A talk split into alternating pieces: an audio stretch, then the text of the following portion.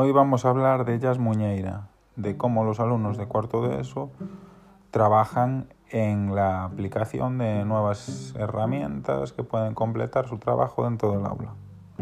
En este caso sería el podcast que acaba de elaborar Eva Aval de cuarto A.